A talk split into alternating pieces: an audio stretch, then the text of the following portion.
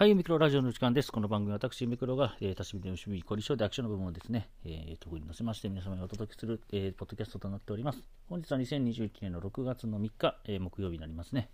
えー、皆さんいかがお過ごしでしょうか。えー、回数はね、第63回ですね。まあ、6月はちょっと覚えやすいと言いますか、日付とプラス60回みたいなね、感じで、えー、覚えやすい、え回になってますけども。さて、えー、私の方ですね、えー、本日、えー、お仕事が終わりまして、えで、ね、えゆっくり家で、えくつろぎながらっていうか、まあ、ちょっと買い出しも行ったりなんて考えておりましたけれども、猛烈な眠気に、え襲われまして、え先ほどまで、えまあ、がっつり寝てしまうとね、夜寝れなくなるので、えちょっとうつらうつらというか、ええタイマーをね、え15分ぐらい設定して、ちょっとだけ目をつむっておりますと、あっという間に1時間半ぐらい過ぎておりまして、えこんな時間にね、えーもう8時回ってるんですよね。えー、ちょっとね、えー、ポッドキャストもちょっと時間遅れ気味のね、えー、収録になってますけども、えまあ、これからね、えもうコンビニ飯に済ましちゃおうかななんて考えております、え夜でございます。はい。というわけで、えー、と、木曜日ですね、6月3日、えー、そうですね、6月5日のツイキャスがクイズ大会ということでね、ちょっとクイズ考えないとねって考え思ってる中で、えー、ちょっと時間をね、うん、ロスしてしまいましてね。えー、でもね、6月5日がね、また、あの、本業の方もね、ちょっとバタバタする週末になってまして、ちょっとね、今日やっとかないと明日大変になるなっていう気もしたきながら、でも今日は今日でも体力をね、温存して早く休みたいなって気持ちもあったりでね、この辺が難しいですよね。人間でこう、先、先々のことを考えてね、あの、まあ、当たって砕けろでね、いければいいんですけど、まあ、体力がいかんせんないもので、すぐね、頭で軽減してしまうっていうのがね、エメクラさんのいいとこでもあり悪いところでもあるみたいなね、感じの、何の話してんねやって感じですけれども。さて、本題は何にしましょうかねと思ったところ、まあ、久々にまたゲームの話でもしようかななんて思っておりまして、うん。で、えっ、ー、と、そうですね、あのーまあ、ゲームの話と言いますと、まあ、今やってるそのね、えー、プレステ4の話もありますし、まあ、ちょっとね、えー、あの、回を、えー、もう、えー、重ねるごとにといいますか、ちょっと昔のね、レトロゲームの話をしたりっていう回もね、ありますけども、今日はレトロゲームの回の続きですよね。うん、スーパーファミコン、ちょっとね、えー、あの、やりたいなーっていうのをちょっと最近思ってたので、それと、まあ、同じ、いい機会かなというところで、本本題はね、ちょっとスーパーファミコンの話をね、ちょこちょこっとしたいと思いますけど、まあ、ちょっとね、ファミコンとかゲームボーイに比べると、まあ、ファミコンはファミコンで、まあ、まあ、ある程度ね、やっぱり私も、大人になってからね、えーえー、買い込んだと言いますか、ね、えー、子供の頃買えなかったゲームをちょこちょこっとね、買い漁りまして、で、やったっていう経緯もあったり、えー、ゲームボーイはね、あの、ちょっとネット見ながら、いろいろね、あの、データを見ながら、あの、話せましたので、まあ、いろいろ話したっていうスーパーファミコンはどうしようかなと思ったところ、ちょっとね、画像をちょろちょろっと見ながらね、で、あ、このゲーム懐かしいなんていうのを、ちょちょうどさっき、あの、その、仮眠取る前にですね、えー、見ておりましたので、まあ、そのまあ、感じっていうんですかね、その感想というか、その時思った感じを、このポッドキャストに載せてお話できたらなという感じでございます。まあ、スーパーファミコンはやっぱり世代的には、やっぱ一番やったっていうゲーム機能の一つなので、まあ、あの、まあ、ゲームボーイとかもそうでしたよ。あの、ゲまあ、ただゲームボーイはちょっとね、こう、期間が長いと言いますか、あの、やっぱり最初のね、初期のゲームと、やっぱりそのカラーになってからのゲームとかと、まあ、全然違いますし、で、ちょっと振り幅が大きかった分ね、スーパーファミコンも、の方は、どっちかというと、本当に、あのー、ね、がっつり世代でやっておりましたので、まあ、その辺、あの、うまくこうトークで、え、皆様にね、えー、ああ、そうそうっていう、共感していただけるようなね、えー、ポッドキャストにできるかなっていうのをね、頑張ってみたいと思います。はい。はい。というわけでね、本題は今日はスーパーファミコンですね、えー、のお話をしようかなと思うんですけども、どうですかね、1992年とか7年とかそんなんでしたっけね、スーパーファミコンの登場ってね。っていうところでございまして、90年ですね。えー、今ね、スーパーマリオワールドの、えー、あれを見てまして、まあ、スーパーマリオブラザーズ4って言われるやつですね。まあ、これね、ちゃんとあの、表紙に書いてますから、4ってね。皆さん、まあ、スーパーマリオワールドっていう名前でね、写真出ますけど、これがまあ一応最初のローンチソフトっていうんですかね、一番最初のあの、本体と一緒に登場したゲームの一つで、ね、えー、スーパーファミコン。だから90年っていうことは今から22年前ですかね。え、違うわ。で、時計算して31年前。31年前ですね、の、えー、まあ、ゲーム機になりまして、まあ、そこからまあ結構長い間ね、えー、まあ、任天堂64にね、変わられるまでの、えー、任天堂のまあ主力の据え置き機だったわけですけども、そうですね、まあ、スーパーマリオワールドですよね、皆さん最初ね、大体、えー、買われてね、うん。まあ、スーパーマリオ3ですね、ファミコンの。スーパーマリオ、えー、ブラザーズ3からまあマリオがね、いろんな、えー、まあちょっと、えー、変わったね、えー、マリオに変身で合ってますかね。カエルマリオとかね、ハンマーマリオとか、えー、タヌキマリオですかね、3はね、えー、っていう形で、えー、なっていった流れで、えー、スーパーマリオワールドは、えー、マントマリオですよね、が登場して、まあ、あと、ヨッシーというね、えー、まあ、ちょっと変わった恐竜みたいなのにが、まあ、えー、と一緒に旅するっていうのが、まあ、一つ、マリオ4の、えー、マリオ4とマリオハルのね、えー、特徴なんですけども。まあ、難易度的には、そのファミコンのマリオからすると、ぐっとこう難易度が抑えられた感じですよね。ただ、マントのこう操り方とかが、ちょっとこう特殊な、えー、ね、えー、操作が必要ってところで、まあ、それがちょっと僕もその子供ながらにね、あの最初全然やり方分からずでだったんですけど、まあ、だんだんまあ、慣れてくると、あ、こういうことか、マントってね、へえって思いながら。で、ね、いろいろね、うん。あの、まあ、ヨッシーがなくてもいけあのマントでいけたりとかっていうところをね、こう、まあ、その上級者は上級者なりのテクニックでね、いろんなことできたりっていうのが、まあ、この自由度の高いね、ゲームでしたよね。うん。そうなんですよ。ね、あとはそのね、スターロードとかね、その裏面っていうんですかね。なんかこう、あ、プロフェッショナルステージか。でしたっけ、チャンピオンコースかなんか、そんなんでしたよね。とかね、なんか隠し要素もいろいろあったりで、ね、まあまあいろいろ、本当に、あの、今考えてもすごくね、こう、ボリュボリューミーなね、マリオだったイメージですよね。うん。まあと、やっぱりこう、セーブできるっていうのがね、マリオマリオシリーズで唯一、まあ、初めてになるんですかね。まあ、ゲームボーイの方が先だったかどうかわかんないですけど、ね、6つの金貨のか、やっぱ後だと思うんですけどね。うん。そうそう。マリオシリーズでね、セーブできて、その、好きな面をね、後で繰り返せるっていうのもこのマリオワールドのね、特徴やったんですよね。うん。いやいや、懐かしい。あとね、まあ、これ、いろいろとね、そのゲームソフトが並んでる画像を見て喋ってるんですけども、あ、F0 ね。F0 もそういえばローンチやったと思うんですよね、確か。うん。あのまあ、レースゲームでね。まあ、ここ、まあ、後、なんですかね、F0 自体っていうとすごくあまあ、こう、ニッチなゲームといいますか、まあ、ニッチなゲームって言っていいんですかね。まあ、ちょっとこう、マニアがやって、やるゲームといいますか、ゲームで。まあ、ね、後にその、大乱闘スマッシュブラザーズで、その、キャプテンファルコンっていうね、キャラクターで、が出てきた時に、なんの、なんだこのキャラクターはって多分、ね、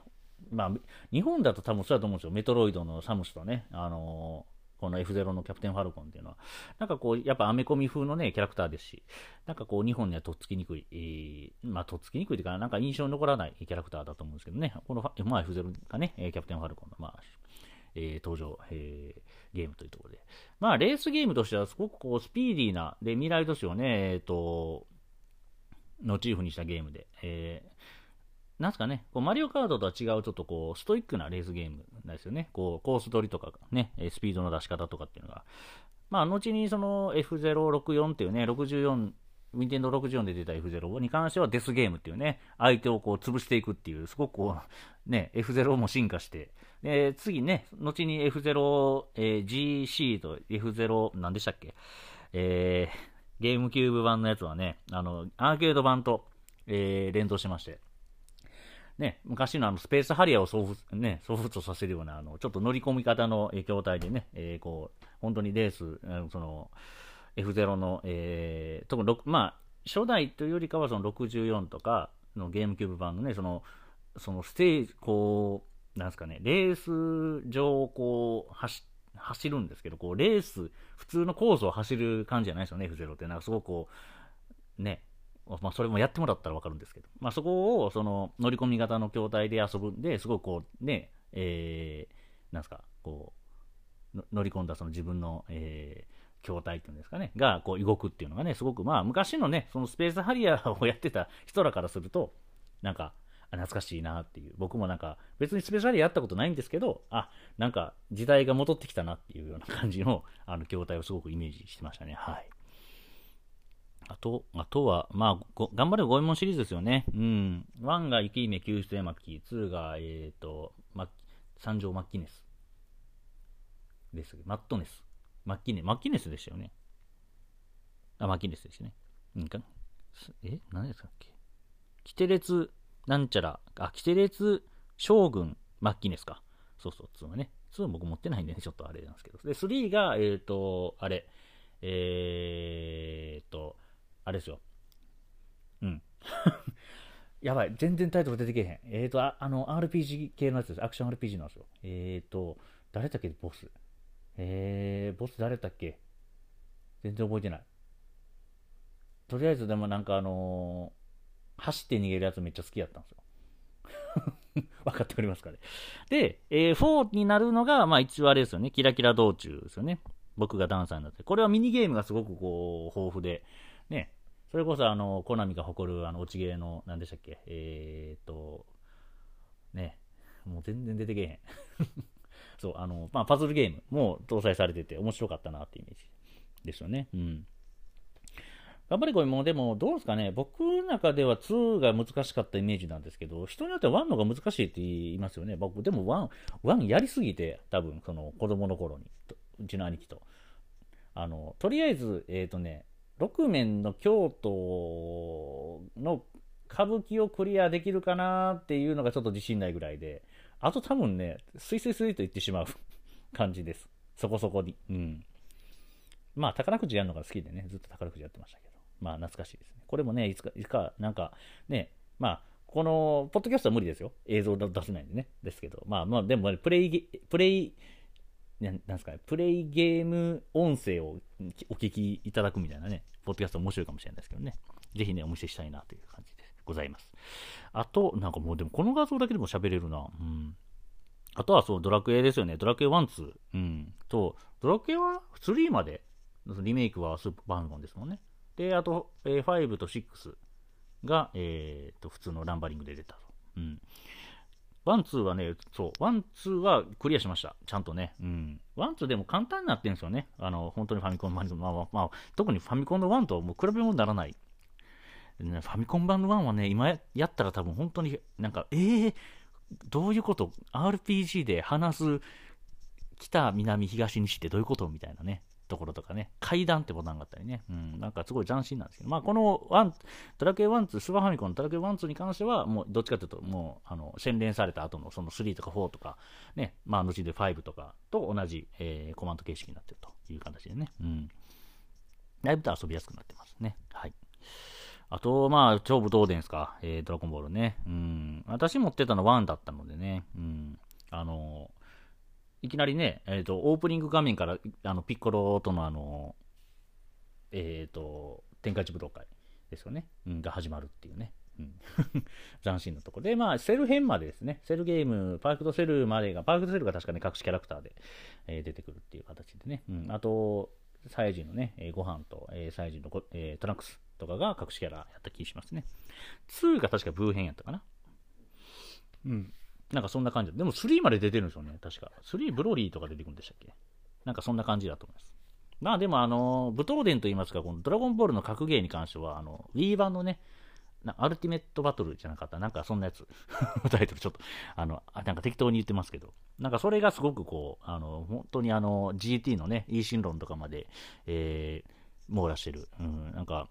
本当に、えー、ドラゴンボールの決定版やなっていうね、ゲームなので。もしね、あの最新版で遊ぶんであれば Wii の、えー、ドラゴンボールおすすめですね。プレステ3と多分一緒なんですかね。うん。だった気がします。はい。あエキサイトステージね。エキサイトステージ。もう J リーグ全盛期ですよね。私も J リーグあんまり見てなかったんですけど、やっぱエキサイトステージでね、選手の名前覚えてたりとかね。うん。なんかしてましたね。はい。なんか懐かしい。あの、何でしたっけ壁当てのやつ。なんかあの、練習政治みたいなんでね、あの、あの、なんですか、スローインがない、スローインゴールキックがない、あの、ステージがあって、それでめちゃめちゃなんかこう蹴り倒してね、もうセンタリング上げる気持ちでバンバンバンバン外に蹴りまくって、なんかもう、なんかありえないパスを出してみたいな感じで遊んでましたね。懐かしい。はい。で、ドラクエとね、えー、消費君のファイナルファンタジーは4、5、6ですよね。あとミスティックアークが確か、えー、そうですね、スーパーファミですよね。うん。まあ、ちょっとその辺わからなかったり、その、例えば4の、えっ、ー、と、イージー版でしたっけ？なんかありましたよね。うん、とかね。あ、そっか、ミスティックアークは5のなんかリメイク、アメリカ版かなんでしたっけ？なんかそんなんでしたね。うん。懐かしいな。あ、6はね、持ってなくて、4と5はね、まあ、あの、ちょこちょこっとでもやってたんですけど、まあ、子供ながらだったんで、なんかね、あの、途中で詰まって、5はラストまで行ってね、えー、何年後しかにクリアした覚えはありますけど、4は確かバブルの巨人に入って、なんかレベル足りなさすぎて、なんか、で、アイテム足らなんかね、コテージとかも全然持ってなくて、なんか積んだってイメージはありますけど、はい。懐かしい。あと、そうですね、ファイナルファイト。うん、ファイナルファイトは、まあ、えー、あの、ゲームセンター版の、まあ、えー、と、移植になるんですけど、まあ、だからゲームセンター版に比べてね、あの、ロレントのステージが削られてたりとか、あの、若干ね、あの、マイナーチェンジしてるんですよね、スーファミ版のファイナルファイトって。でも、まあ、でもそれでもやっぱりスーパーファミコンね、もちろんその、まあ、ファミコンの時も言いましたけど、そのゲームセンターの、えー、ね、その CPU というか、ね、容量をからうまいことこのスーパーファミコンの容量で作ったなっていうのが本当にもう本当に遜色なく遊べるっていうところでね、うん、よく作ったゲームやなと思います、本当にファイナルファイトは。まあ2がね、えー、2人プレイになりましてね、えー、まあ私はね、ちょろっと友達の家にあったの遊ばしてもらったぐらいですけど、うん、まあ2のちょっと、まあそうか、ファイナルファイトガイが途中にあって、そう、で、2が出てって感じ、そう感じですかね、うん、懐かしい。ああ、ありましたね。そう、スーパードーキンコング。うん、スーパードーキーコングは1、2、3ってあって全部難しいんですよね。とにかく。これはでもね、本当に、えっ、ー、と、それこそスーパーファミコンミニにね、えー、確か搭載されてまして、搭載されてるから入ってましてね、ちょっと遊びましたけど、まあ、ドキコングってこんな難しかったっけってね、思うぐらいで、これも友達が持っててね、ちょこちょこっと遊ばせてもらったぐらいやったんですけど、まあ、スーパーファミコンミニがね、今大人になって手に入ったんで、まあ、ちょこちょこっと逆にね、えー、あ、あの、難しいなと思って遊んでるゲームでしたね。うん。ああと、スーパー、もう定番ですよね、スーパーボンバーマン。うん。1、2、3、4、5まで出たんですかね。6? え ?6 あったかな ?2 がとにかくね、バランスなんか絶妙やったんですよね。で、3からルイっていうね、まあ、ヨシみたいなキャラクターが出てきて、で、まあ、ね、結局、ルイ持ってると、一回ね、爆破食らっても生き延びれるっていうので、ちょっとね、こう、ルイ手に入るかどうかで結構な、えー、この強さに、なんか生き残り、ね、生き残り、生き残れさが変わって、変わりすぎてね、ちょっとこう、バランス、どうなんかなって感じはありましたけど。で、ちなみに今、あれですよね、ボンバーマン、えっ、ー、と、ね、スイッチ版とかで、えっ、ー、と、ね、プレス4、プレス5とかですか？なんかでね、今対戦できるんですよね。えー、も昔のルールで。なんか、あの、ツイッターに上がってきた動画見ましたけど、なんかもう、えげつないなんかもう、そう、今、ボンバーマンでそこまで進化してんねやっていうぐらいの、なんかすごいガチガチ。まあ、今は本当ね、そのプロ、ね、e スポーツっていうのも含めてですけど、やっぱりこう、やり込まれる方のね、やっぱプレイスキルっていうのが、まあ、すごいというか、やっぱゲームって突き詰めたらそうなるんやっていうところをね、なんか、逆にそういうのを見せてもらえるっていうのが、なんか、なんか、こう、時代というか、私だ、私みたいな、そのね、まあ、あの、ファミコン、スーパーファミコンからやってた人間からすると、いや、ゲームっていうのもやっぱ人がね、人がやる見せるプレーってすごいとこまで来たんやなっていう、もう感心しかしないようなね、うん、レベルになりましたね、本当にね。はい。あスーパーロボット対戦ね。スーパーロボット対戦の時も僕、プレステとかサターンでやってたんでね、ちょっとスーファミ、スーファミ版のね、第3次、第4次ですか。ね、と、あと、外伝、ね、えー、まさき安藤のあのサイバースターのね、とかはちょっとまあタイトルしか聞いたことなくてやってはないですね。出ましたよ、マリオカート。うん、やっぱりスーパーマリオカートですよね。やっぱ僕ら世代でやっぱ上の世代の人はやっぱり64よりはやっぱこっちのスーパーファミコンのね、マリオカートがやっぱりマリオカートっていう形で、まあ、そういう人らにね、で、僕みたいな64でね、ややり倒してた人間からすると、もうスーパーファミコン版はちょっと異次元というか、あのね、それこそコーナリングのタイトさというか、ドリフトのね、え、感じが全然違うので、やっぱあれね、あれでやり込まれてる、ね、方々と対戦すると、ボンポッケッチョンケッチョンに負けますよね。うん。悲しいぐらい。まあでもね、これもやっぱスーパーファミコンミニに入ってね、えー、入あと、あの、なんですか、こう、ね、入ってまして、まあそれで遊ぶとね、また、まあ懐かしいかす、まあ、その練習にもなるっていうね、ところで、まあ、またスーパーマリオカートも練習せななーっていう のはね、思ってるんですけどね、またそうやね、あの、そうやねじゃなくて、えっ、ー、とそう、スーパーファミコンミニまた引っ張り出してね、遊びたい、遊びたいというか、確かこの辺に転がってた気がするんですけど、また家の片付けせななっていう方が大事やなっていう感じですかね。はい、すいません。あ、クロノトリガーね。これね、ゆっくりやりたいんですけどね、クロノトリガーね。まだちゃんとやったことなくて。うん。懐かしい。うん。ていうか、け、結構な名作ですよね。その、クロノ、クロスとかになるんですかね、後にね。うん。まあちょっと僕、あの、RPG は疎いので、あまりね、話すとボロが出るので、これ以上喋らないですけど。でもね、このトリガーはもう、V ジャンプ、その当時買ってて、子供の時。V ジャンプでよくね、その攻略とかなんかいろんなね、えー、裏技とか書いてあって、へえ、面白そうやなってのを見てましたね。うん、懐かしい。あー、あれか。あ、そうですね、ヨッシーアイランドね。これも、スーパーファミコンミニに確かね、入ってまして、遊ぶ機会あるなと思ったんですけど、遊びずじまいでね。うん。ロマサガですよ、やっぱスーファミといえばね。ロマンシングサガ、 one、two、three。ね。まあ、私知ってるのは3だけなんですけど。1と2はね、ちょっと遊べてないので、またゆっくり遊びたいなっていう、あの、ところで。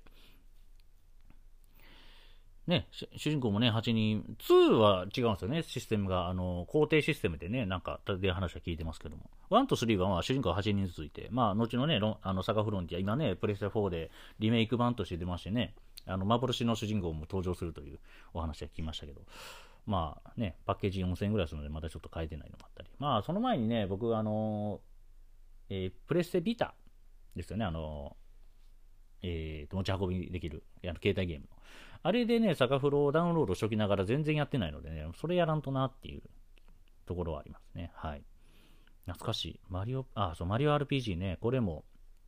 ね、スーパーファミコンミニに、まあ、スーパーファミコンミニの話ばっかりしますけど、そうなんですよ。入ってて、もう本当や、ちゃんとやらなあかんのにやってないなっていうのをちょっと今思い知らされてますね。うん。本当に、はい。あ、マリオペイント懐かしいね。マウスのやつですよね。うん。あ、出た。シムシティですね。うん、シムシティね、ローンチかと思ったら、実はちょっとずれてて、あの、ちょっと後に出たんですよね、確か。うん。そう、91年なんですよね、これね、確かね。ただまあ、もともとパソコンゲームとして出てたので、だいぶ前からね、あって、まあ、これが後にまあ、シムシティ2000であったりとか、シムシティジュニアとかね、まあ、もっともっと、どんどんどんどんシムシティをね、あの、パソコン版で進化していくんですけども。うん。あ、そうか、魔装騎士が外伝じゃないんか、スーパー、あ、やっぱスーパーロボット対戦外伝やね、魔装騎士ね。すいません、すいません。さっきの話、ちょっと他の写真。ああ、これもね、僕のスーパーファミコンの傑作のうちの一つ、テトリス、えー、舞踏、テトリス、舞踏外伝。テトリスの要素にアイテム要素をつけたっていうね。何のこっちゃっていう話かもしれないですけど、これね、友達の、まあ、K 君にしときましょう。K 君ちでね、めっちゃやらせてもらいましたね。で、欲しいな、欲しいなと思ったんで、時に、あのー、買ったんですよ。大人になってから。いやずっと遊んでましたね。やっぱパズルゲームってずっと遊べちゃうんでね。まあ、あとで言うと、あとスーパーファミコンで言うと、例えば、ええかな？まあ、やっぱりぷよ2と、スーパーぷよ2ですね。ぷよぷよ2と、パネルデポンですね。うん。とかはね、やっぱりもうずっと遊べちゃいますよね。ファミコンは逆に僕、テトリスフラッシュも永遠に遊んじゃいますね。まあ、ゲームボーイ版もあるんで、ゲームボーイ版もね、やってみたいなと思うんですけど、やっぱりまあ、ファミコン版で十分ですけど、まあ、延々と僕、テトリスフラッシュ遊んでますよ。コンピューターと。ね。あれも本当よくできたゲームでね。うん。まあ、あとスーパーファミコンといえばやっぱり、えー、星のカービィ、スーパーデラックス。まあなんか、スーパーファミコンミニにね、えー、同梱されてるゲームばっかりなんか上げちゃってますけど。うん。まあ、星のカービィはもう、これはもう最高傑作ですよね。本当に。うん。いろんなモードがあって。うん。なんかあの、えー、RTA 動画とか見るとね、面白かったりとかするんで、あ、そうやってやるんや、みたいなとかね。うん。ああとね、ストリートファイター2ね。うん。これはもう、やっぱり、僕らの上の世代の人は、やっぱりその、家でストリートファイターができるっていうのはね、本当に多分画期的なことやったと思うんでね。うん。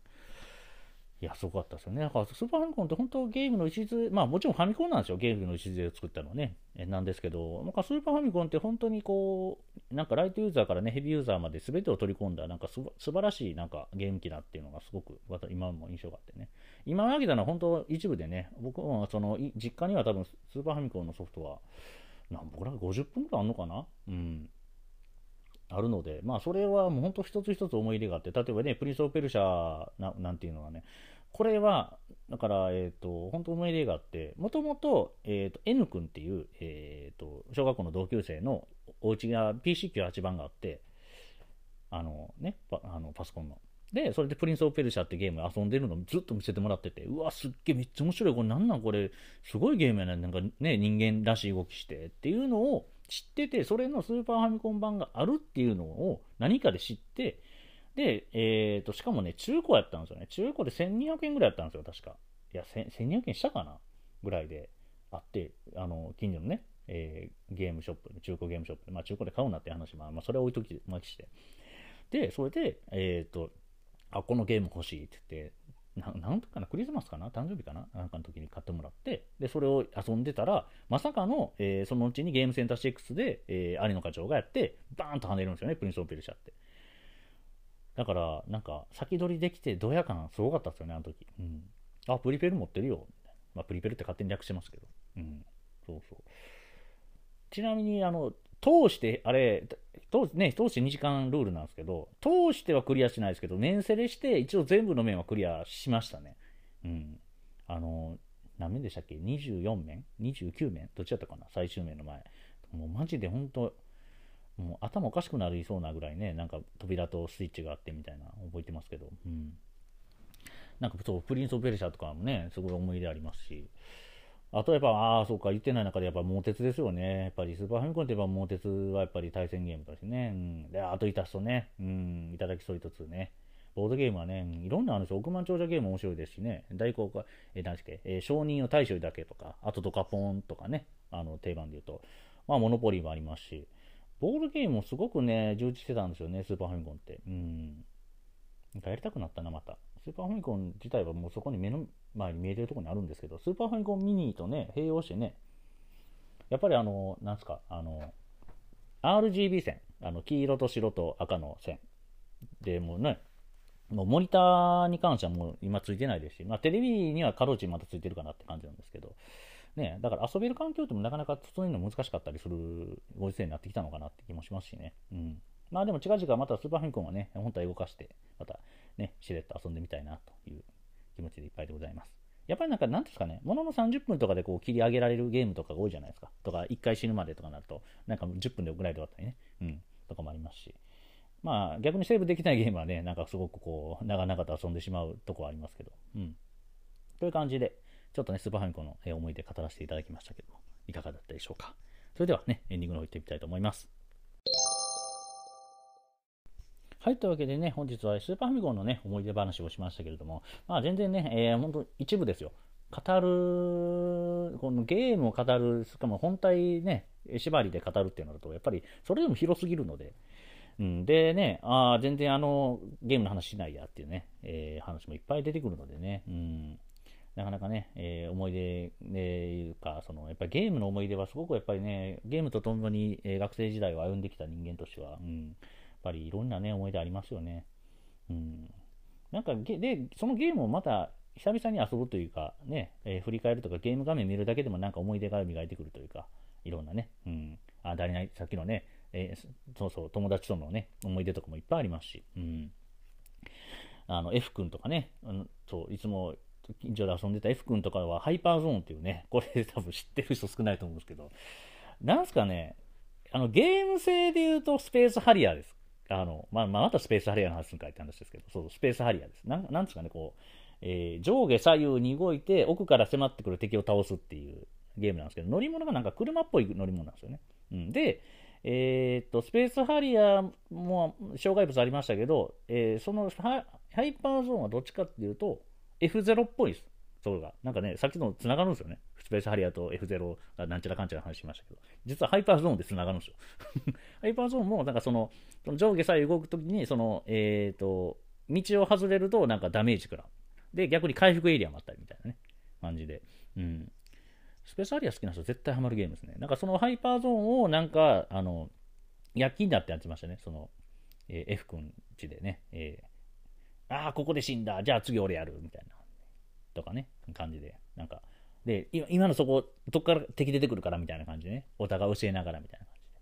お互いっていうか、まあその何人かいるんですよ。4人ぐらいでね、遊んでたんですよね。懐かしいな。あと、クラシックロードじゃない、ダービージョッキーか。ダービージョッキーは愛くんちでね、愛くんにを競馬にはまらせた一つの原因になる。まあ僕はその時からもあの競馬ゲームやってたので、とかね、リアル競馬見てたので、競馬詳しかったんですけど、で、その愛くんもダービージョッキー面白いって話になって、俺も競馬好きやねんって話で、めっちゃなんかこう、愛くんを競馬の世界に引きずり込むっていうね、うん、ゲームになったっていう。懐かしいな。うん。そう、愛くん、愛くん家に行ってね、もう、あの頃はガキ大将だったんで、僕も、あの、性格はね、なんかもう無理やり家に入れてもらって、なんか、ちょっとだけ遊ばしてもらって、なんか、でも居心、なんかね、居心地やっぱり良くないんで、そのまま、あ、もう、あ、ありがとう、じゃあ帰るわ、つって、なんかすぐ帰った思い出とかね。ほんまに迷惑なやつやなって話ですけど。いやー、あったね、ありましたね。で、えーっと、H 君は、そのさっき言ったいただきストリートと、あとドラクエ6ですかね、うん、とかなんか見せてもらいましたね。そう、唯一ドラクエ6やらせてもらったんで、そうな、そこなんですよね。うん。ここで、のやつをなんか最初だけやらせてもらって、なんか、ななんか壺かなんか指輪かなんかをなんか高く売るみたいなとこまでやって最後花火上がってなんかバザー終了みたいなとこまでやらせてもらいましたけどそれ遊んでるうちに入らんよって言われますけどよくその話すると。まあそんなレベルですドラクエ6は。はい。その子はねあの結構 RPG を結構やる子でねあのまあちょこちょことうん。だから僕はあんま RPG やらなかったらあんまり話がねこう深いとこまで話せなかったんですけどまあそうやってねいろいろ遊ばしてもらったりとかして、うん、なんかで、その H 君と F 君と、あと Y 君と I 君と、とかでよく遊んでた感じですね、僕は。のその学生時代というか、その、うん。懐かしいな。やっぱスーパーファミコンはやっぱり思い出あるな。うん。っていう感じでございます。はい。さて、えー、この後、まあ、お腹も空いたんでね、ご飯を食べに行くわけなんですけども、もうこのご時世ね、えー、あの、こんな時間に行ってもやってないですよね、お店が。まあ、テイクアウトはやってるんですけど。でも、買いに行くめんどくさいので、結局コンビニ行きます。コンビニでなんかね、あの、安くてボリューミーなやつ買って、それでなんとか、はい、して、えー、ね、お酒もまあ少なく飲んでも、すっと寝れるような量飲んで、で、さっと寝て、ね、明日がんバリバリ頑張りたいなっていうことしたら明日多分死ぬ、なんかしんどいことになるんやろうなと思いますけど、一番しんどい思いするのは土曜日なんでね。うん。もうそれは覚悟してます。はい。まあでもしんどくてもね、楽しかった、楽しいしんどいっていいやついいですよね。なんか、ああ楽しい、ああしんどかったけどめっちゃ楽しかった、よかったなっていう、うん、日になるのをね、切に願っておりまして、えー、このね、第63回放送をね、そろそろ、えー、お開きにさせていただきたいなと思う次第でございます。すいません、寝起きでまたこんな感じの、なんかちょっと喋りもね、ぐだってたかもしれないですけども、まあ、